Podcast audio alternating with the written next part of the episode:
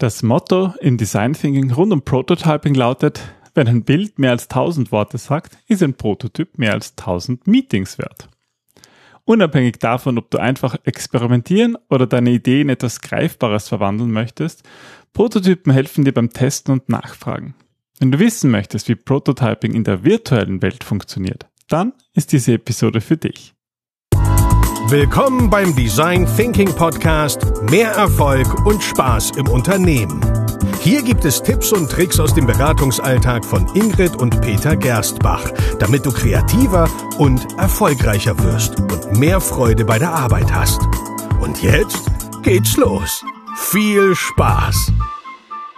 Hallo und herzlich willkommen zum Design Thinking Podcast. Wir sind die Gerstbachs und wir stehen für Arbeiten in Gelb. Und was das ganz genau bedeutet und was Prototyping damit zu tun hat, erfahrt ihr jetzt. Hallo Ingrid. Hallo Peter. Hallo liebe Hörer. Schön, dass ihr da seid.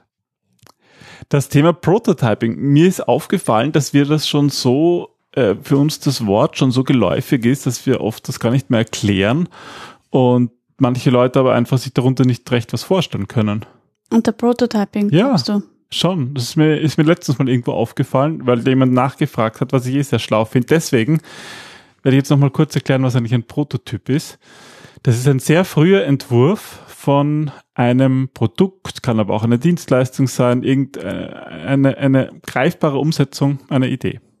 Okay, ja, das finde ich, finde ich eine gute Erklärung. Und sehr früh bedeutet auch wirklich sehr, sehr früh. Viele, also früher wurde der Begriff halt auch verwendet, um ein um ein, ein Prototyp eines Autos ist teilweise ein, ein, Auto in Lebensgröße und fährt und alles, aber so mhm. perfekt muss es im Design Thinking nicht sein. Da reicht auch mal einfach nur eine Skizze oder einfach nur ein mit Knetmasse erzeugtes Auto, was weiß ich. Ja, deswegen ähm, heißt bei uns die vierte Phase auch nicht Prototyping, sondern experimentieren und Feedback sammeln, weil ich finde, ein Prototyp ist eine Idee, die wir im Kopf haben, greifbar zu machen. Und es ist mehr für mich eine Einladung zu einem Gespräch, eine Einladung, ähm, eine gemeinsame Welt zu erkunden, als jetzt wirklich ein, ein Produkt zu gestalten. Weil ich finde, bei, bei diesem Produktgestalten, da passiert ganz schnell, dass wir die Dinge verkaufen wollen und dass wir in die Rechtfertigung gehen, mhm. warum das so aussieht. Aber im Grunde ist ja diese Phase dafür gedacht, eine Idee, die wir haben, mal von Kopf auf Papier zu bringen. Da kommt man schon ganz oft drauf, was fehlt. Ja und dann ähm, vom Papier zu jemanden, der dir Feedback gibt und da geht's einmal als erstes, hält er das überhaupt richtig? Also beim Produkt, steht das irgendwie auf dem Kopf oder kann er damit was anfangen? Ja. Und so gibt es eigentlich auch viele Gründe, warum Prototyping wirklich sinnvoll ist. Und ein finde ich schöner ist, dass man einfach sieht, dass so das Design Thinking Team und Kunden einfach besser zusammenarbeiten, weil sie halt etwas haben, über das sie sprechen können. Ja, das ist ähm, ein bisschen auch das Problem mit Wörtern, die wir benutzen, weil oder nicht das Problem, sondern deswegen sagen wir auch immer, dass es so wichtig ist, den Leuten gut zuzuhören und zu paraphrasieren, auch mit ihren eigenen Worten, weil hinter Worten Bedeutungen stecken und vor allem Erfahrungen. Und wenn ich zum Beispiel von einem Regenschirm spreche, dann ist meine Erfahrung, dann sehe ich einen anderen Regenschirm, als ziemlich sicher du einen Regenschirm siehst, weil ich eine andere Erfahrung damit verknüpft habe. Ja, aber wenn wir etwas vor uns haben, wenn wir etwas physisches, greifbares, dann sehen wir es, ja. dann sehen wir es und reden darüber. Und das ist gerade auch in, in Meetings eigentlich sehr wichtig. Und deswegen war ja auch so beim, beim Einge beim eingehenden Beschreibung des Podcasts, dass ein Prototyp wirklich oft mehr, als, mehr wert ist als tausend Meetings. Ja, und ähm, es hilft eben auch, also um, um nochmal beim Bild zu, zu bleiben, wenn wir dann sehen, dass unser gemeinsamer Regenschirm geschlossen ist, also wenn, wenn der nicht aufgespannt ist, sondern zu ist, dann hilft uns das einfach auch nicht nur fürs gemeinsame Verständnis, sondern fürs gemeinsame Weiteraufbauen des Verständnisses oder auch um Optionen und Herausforderungen, Lösungen anders zu sehen, weil bei einem aufgespannten Regenschirm, da fallen mir andere Dinge ein, als jetzt ähm, einen, der zu einem Stock oder zu einem Knirps, heißt das ja, so klein gemacht worden ist. Ja. Und ein großer Vorteil ist halt auch, dass wir so lernen zu scheitern und auch sehr früh merken, was nicht funktioniert. Und das ist eigentlich sehr wertvoll bei einem, bei einem, wertvoll bei einem Prototyp. Ja, es geht da ums Lernen und ums Ausprobieren. Mhm.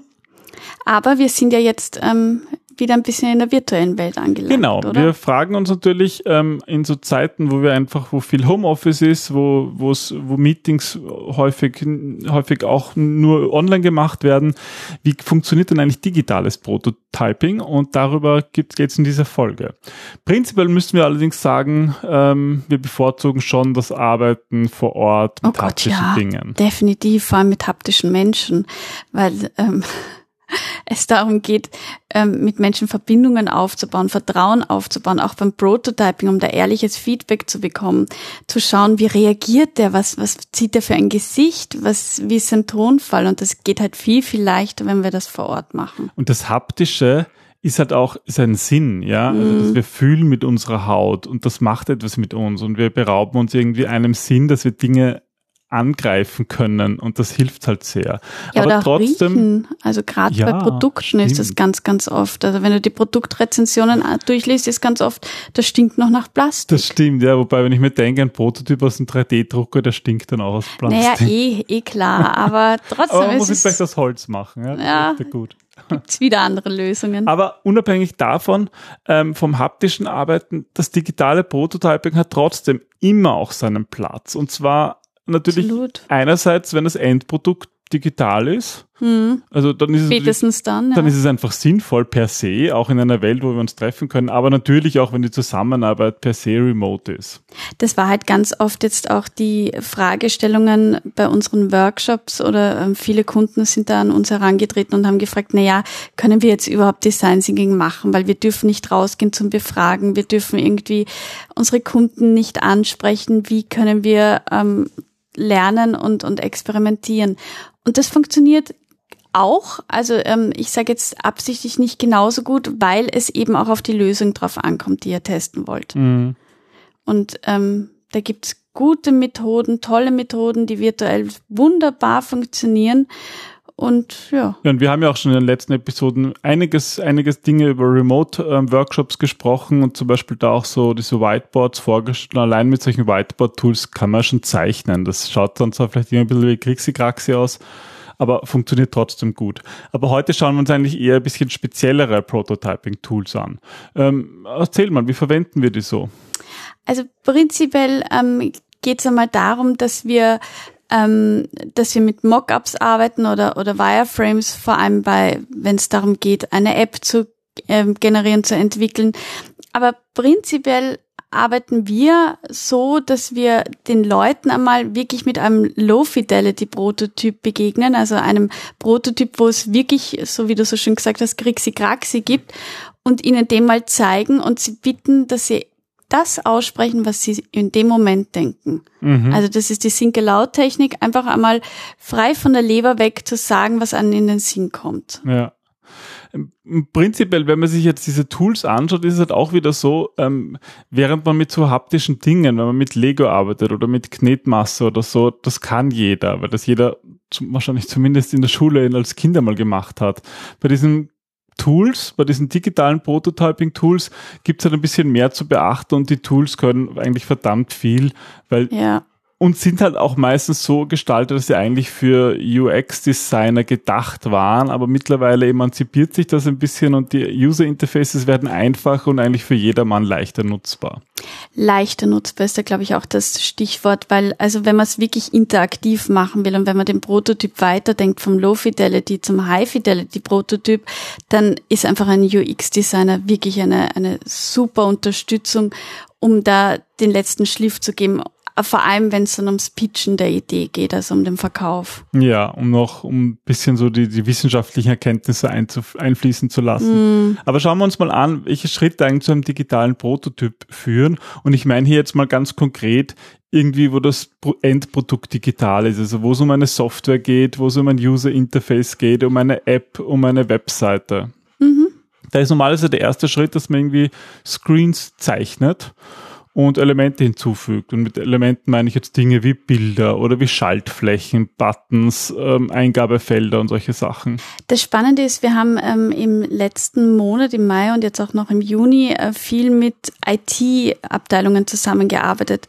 Und die haben dann oft eine andere Sichtweise. Denen ist oft ein, ein Button sehr wichtig an einer speziellen Stelle. Und ähm, da haben wir eine App entwickelt und da ist darum gegangen, dass für, für einen ITler diese Dinge einen anderen Stellenwert haben als für den Endnutzer. Und ich finde, wenn man diesen Screen zeichnet und dann die Elemente hinzufügt, da tut sich schon unglaublich viel in diesem ersten Schritt. Also dieser erste Schritt, der ist unglaublich wichtig, auch wenn es im Moment nur so wirkt wie, nee, wir zeichnen da nur irgendwas. Ja, und wenn man die Screens und die Elemente so zeichnet, hilft es einfach dabei, sich nicht irgendwelche Details zu verlieren. Ja, und der nächste Schritt ist dann normalerweise Elemente interaktiv zu machen. Also, dass man die einzelnen Screens, die man entworfen hat, dass man die miteinander verknüpft. Wenn ich hier drauf drücke, komme mhm. ich auf mhm. den Screen. Oder vielleicht sogar so, dass man dort wirklich was eingeben kann und mit diesem Datum ganz was Einfaches passiert. Ja, weil die Menschen einfach sehr visuell denken und wenn man sich vorstellen kann, was passiert, das ist was anderes, als wenn ich dir erzähle, was passiert. Mhm. Und da ist es auch super, wenn man das Ganze dann herzeigen kann. Und deswegen haben viele dieser Tools so Funktionen, dass man dann ähm, diese diesen interaktiven Prototyp präsentieren kann oder man kann irgendwie einen Screencast aufnehmen oder im besten Fall kann man ihn überhaupt teilen und jemanden schicken. Hm, das geht ja schon direkt aus dem Programm heraus, meistens sogar in der Free-Version, glaube ich, noch. Und ähm, ja, das solltet ihr auf jeden Fall nutzen, damit ihr zum vierten Schritt kommt, nämlich dem Feedback sammeln. Ja, und das Praktische halt hier ist, äh, wir können direkt mit den Tools, die meisten Tools unterstützen, dass man direkt Feedback geben kann auf ein bestimmtes Element. Bei einem haptischen Prototyp würde man wahrscheinlich eher selten mit Kugelschreiber auf den Prototyp hinschreiben, hm. das gefällt mir nicht. Bei ja, aber den, Daumen hoch, Daumen runter geht Das stimmt, mit so Stickern wäre eigentlich ja. auch mal lustig. ja. Nein, in der digitalen Welt ist es eigentlich ganz normal, dass ich zum Beispiel sagen kann, okay, dieses Bild hier, hm, da sollten wir ein anderes wählen. Und das kann ich dann in den Tools einfach kommentieren. Also ich schicke den Link jemanden, der kommentiert das und ähm, ich kann es dann bearbeiten und sagen, dieses Kommentar ist erledigt. Wir arbeiten ganz oft mit UX-Designern ganz nah zusammen und da ist dann halt toll, wenn, wenn die es gleich an Ort und Stelle auch ändern. Also wenn man mit, mit einem UX-Designer direkt zum Kunden geht und der sagt, na, das gefällt mir nicht so und dann ähm, ändert er das sofort und, und kann das Feedback sofort umbauen und neues Feedback sammeln. Ja, und das ist, finde ich, das, das Coole an den neuen Plattformen, die so browserbasiert sind, die in der Cloud sind, dass das halt auch oft kollaborativ geht. Genauso mhm. wie bei den Whiteboards so kollaborative Lösungen gibt, wo man gemeinsam gleichzeitig sieht, was der andere mhm. gerade macht, ist mhm. das da auch so. Also es gibt schon Tools, die, wo man so User Interfaces kollaborativ erstellen kann, wirklich gleichzeitig von mehreren Computern aus Elemente ändern. Mhm. Ja, und das ist der letzte Schritt, der geht dann eigentlich noch ein bisschen weiter. Manche von diesen Tools haben auch Schnittstellen wirklich schon zur Softwareentwicklung, wo man dann schon mehr Details angeben kann und denen sozusagen auch ein bisschen die Arbeit erleichtern kann, dass das dann möglichst schnell zum echten Produkt werden kann. Mhm. Das ist dann der Idealfall, ja. Genau. Das wären so fünf Schritte. Also Screens zeichnen, interaktiv machen, dann präsentieren, Feedback sammeln und die Schnittstelle zu den Entwicklern. Aber erzähl, Du bist ja immer für unsere Tool-Auswahl als Toolbeauftragter zuständig. Hm. Ähm, welche Tipps hast du denn für unsere Hörer? Wie wähle ich das richtige Tool aus? Also ich glaube, wichtig ist einmal zu verstehen, dass nicht alle Tools alle diese fünf Schritte unterstützen. Mhm. Aber das ist an sich kein Problem. Man kann sie auch sehr gut mischen. Und ich glaube, die wichtigste Überlegung ist die Usability. Wir müssen uns anschauen, ähm, wie einfach das Tool zu bedienen ist. Ich, ich glaube, ähm, um dir da ein bisschen widersprechen zu dürfen, das Allerwichtigste, weil ich sehe, dass das oft passiert, ist, dass man sich überlegt, was will ich von dem Tool, bevor ich mir Tools ansehe? Weil wenn ich mir Tools ansehe, dann denke ich mir, ah, cooles Feature, ja, das können wir auch nutzen, das brauchen wir auch. Ja. Ah, das das ist aber auch super und vergisst eigentlich, was man damit erreichen wollte. Mhm. Na, ich habe gestern gesprochen mit einem mit einem Kunden, der irgendwie schon mal so ein Online Whiteboard ausprobiert hat und er hat irgendwie das genommen mit den meisten Features und hat irgendwie gesagt, das war viel zu viel, die Leute mhm. waren überfordert. Mhm. Und wenn man nach diesem Prinzip vorgeht, wie du sagst, wer, welches Tool hat die meisten Features und das nehmen wir, das ist eigentlich so der Beginn des Desasters. Ja, also ich ähm, habe gerade das Kapitel in dem Buch fertig geschrieben, die Kunst der Online-Moderation. Da ist für mich war da auch wirklich so der allerwichtigste Punkt. Du vergiss nicht, du arbeitest für Menschen, mit Menschen. Und das Tool ist immer nur zweitrangig. Mm. Und das vergisst man halt so schnell. Also ich zumindest kenne das auch. Ich interessiere mich irgendwie für die Tools. Ich schaue mir das gern an. Ich finde das spannend, neue Features auszuprobieren. Aber spätestens, wenn ich dann im Workshop bin und merke, manche Leute hat, haben dieses Interesse nicht, die schauen mhm. sich nicht gern da neue Features an, sondern wollen da einfach was weiterbringen oder die stresst das ungemein, mhm. so viele Möglichkeiten, so viele Wege, dann ist es gleich wirklich gut, so wie du sagst, sich zuerst mal überlegen, was will ich eigentlich erreichen? Was ist mein Ziel? Also dann haben wir die Anforderung, die Usability und dann? Genau, ähm, ich finde es halt super wichtig, dass es, dass man die, dass diese Teilfunktion gut funktioniert. Also das, was ich vorhin schon gesagt habe mit dem kollaborativen Arbeiten an einem Prototyp, aber dass man halt äh, es muss auch nicht kollaborativ sein, aber zumindest irgendwie so die Möglichkeit, das leicht jemandem zu schicken, der sich mm. das anschauen kann. Mm. Mit wenig Aufwand und, und dass man da auch schnell Feedback kriegt. Ja, dass ich nicht selber irgendwie das Durchklick und Screensharing mache in der Online-Welt, sondern dass der selber damit ein bisschen spielen kann. Weil das auch schon ganz viel aussagt. Absolut, ja, da mm. lernt man wirklich am meisten. Deswegen finde ich diese Teilenfunktion immer wichtig. Ja, und das ist natürlich auch eine Frage der Kosten. Ähm, diese Tools, die jetzt, sag ich mal, alles abdecken, die sind halt meistens auch relativ teuer, wobei es mittlerweile auch schon viele Tools gibt, die jetzt Nischen abdecken und günstig sind oder überhaupt kostenlos mit gewissen Einschränkungen. Mhm. Ja. Ja, für UX-Designer, die können sich da, glaube ich, wirklich austoben mit den Features und die kennen sich da gut aus. Aber also ähm, wir nutzen in der ersten Linie Papier und Bleistift.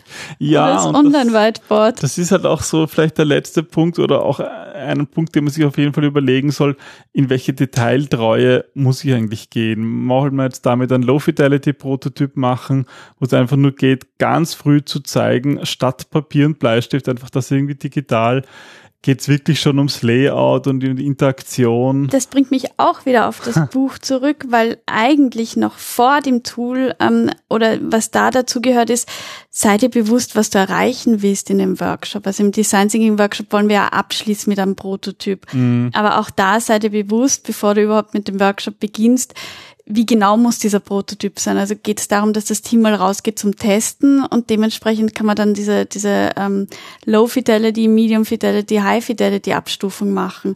Oder geht es darum, dass ich das wirklich gleich mit dem Entwickler umsetze? Ja, und generell im Design Thinking geht es uns ja meistens nicht darum, dass das wirklich umgesetzt wird mit der Entwicklung, zumindest in einem sehr frühen Stadium nicht. Und da wird oft viel zu viel Augenmerk darauf gelegt. Mhm. Es ist eigentlich viel wichtiger, dass es Spaß macht, das zu entwickeln, dass es, dass man gerne rausgeht und dass die Kunden interessiert sind, Feedback zu geben. Das ist zumindest für uns als Design Thinker eigentlich das Wichtigste. Mm. Ja, und ich glaube, ähm, zur Usability ist halt auch wichtig, dass das wirklich den Leuten Spaß macht zu nutzen. Wir haben schon ein bisschen darüber gesprochen, dass UX-Designer das ursprünglich diese Tools genutzt haben, aber wir erleben halt immer mehr, dass, dass dass wir uns da emanzipieren, dass jeder das nutzen darf, gerade in einem Design Thinking Prozess. Ja, darf aber oft auch noch nicht traut und ich glaube, da sind wir wieder bei dem Thema des, des aus Fehlern lernen. Also ich meine, die, diese Tools sind ja so aufgebaut. Also wir nutzen zum Beispiel ganz gern Balsamic, weil das schaut einfach aus wie Grixi Kraxi. Also hm. auch wenn, wenn du einen Button schaut nimmst. Handgezeichnet das schaut aus, handgezeichnet aus. Es schaut unfertig aus. Da geben Leute gerne Feedback, weil sie wissen, das ist noch nicht die Schrift, die so umgesetzt wird und das ist noch nicht der Button, wie er ausschaut ausschaut, weil der ist halt nicht rund, sondern irgendwie komisch eierförmig. Und, und de, wir müssen da auch wieder lernen, uns auch mit Tools so auseinanderzusetzen, dass wir daraus lernen dürfen. Und dass, wenn das Tool nicht passt, nicht wir schlecht sind, sondern das Tool nicht für uns funktioniert. Ja, und ich glaube, es ist gut, wenn das Design, wenn sich wieder mehr Menschen mit Design kümmern und Design jetzt wirklich im breitesten Sinne und nicht nur Leute, die sich Designer nennen. Das ist ja irgendwie auch so der Ansatz im Design Thinking. Es soll breit werden, viele sollen mitarbeiten. Und für die, die uns da zuhören, wir wissen, dass wir auch viele Designer und UX-Designer und ähm, andere Profis hier im Podcast haben. Das heißt natürlich nicht, dass eure Arbeit ähm, nicht mehr wertgeschätzt wird. Im Gegenteil, ihr könnt euer Wissen weitergeben und wir brauchen ja trotzdem noch die Experten, die sich da wirklich auskennen, die dann wirklich ins Detail gehen. Aber ich glaube, es ist wichtig, dieses Denken, was Designer halt oft im Blut haben, dass das in die Breite zu bringen und, und, vor allem in die Bereiche, die vielleicht damit normalerweise nichts zu tun haben. In den Vertrieb, in den Service, oft sogar im Marketing, ja. Einfach dieses mehr, dieses Ausprobieren, machen und nicht, nicht so viel nachdenken, nicht so viel Regeln vorgeben dann macht das Ganze auch Spaß, dann könnt ihr besser miteinander arbeiten, dann nützt ihr Stärken, die einfach jeder hat. Und ähm, ganz oft sind auch eher introvertiertere Menschen, die können durch das Zeichnen auch besser nachdenken und können irgendwie so ihre Ideen teilen. Und das ist dann es macht einfach Spaß und wenn Arbeit Spaß macht, das transportiert ihr, das transportiert ihr ins Produkt, das transportiert ihr in den Gesprächen, die ihr mit den Menschen führt und darum soll es letzten Endes gehen. Dann wird die Lösung auch wirklich, wirklich gut und vor allem nachhaltig und ihr könnt Probleme tatsächlich lösen und nicht nur irgendwie angebliche Probleme schnell hinpfuschen, die Lösungen. Genau. Und das ist auch das, was irgendwie, was wir mit Arbeiten in Gelb meinen. Wir finden, dass Arbeit Spaß machen soll und dass sie erfolgreich sein sollen. Also viel Spaß beim Entwickeln von Produkten mit diesen Prototypen. Genau. Und wenn ihr mehr über die Tools ähm, wissen wollt, die wir nutzen, ähm, haben wir ja den Online-Tool-Kurs gemacht. Mhm. Da stellen wir die Tools auch, also ähm, Beta klickt die wirklich im Detail durch. Ich gebe es zu, ich bin jetzt auch nicht diejenige, die sich so für die Features interessiert. Welche, welche Überraschung. Ja, da haben wir halt die liebsten Tools, die wir sonst gerne nutzen und hergezeigt ähm, und klicken da mal durch und zeigen die Features, was die, was die eigentlich so können. Und das findet ihr auf unserer Academy unter academy.gerstbach.at und ich verlinke es auch in den Show Notes und in eurem Podcast Player. Super. Ja, dann vielen Dank fürs Zuhören. Viel Spaß beim Lernen, Ausprobieren ähm, und Ideen schmieden. Ja, viel Spaß und Freude bei der Arbeit. Wenn euch der Podcast gefällt, dann ja, gebt uns doch bitte eine 5-Sterne-Bewertung auf Apple Podcast, YouTube oder Spotify. Das würde uns wirklich freuen und hilft dabei, dass auch andere den Podcast finden. Und jetzt würde ich sagen, geht's los und zum Online-Prototyping. Dann viel Spaß. Bis zum nächsten Mal. Bis dann. Tschüss.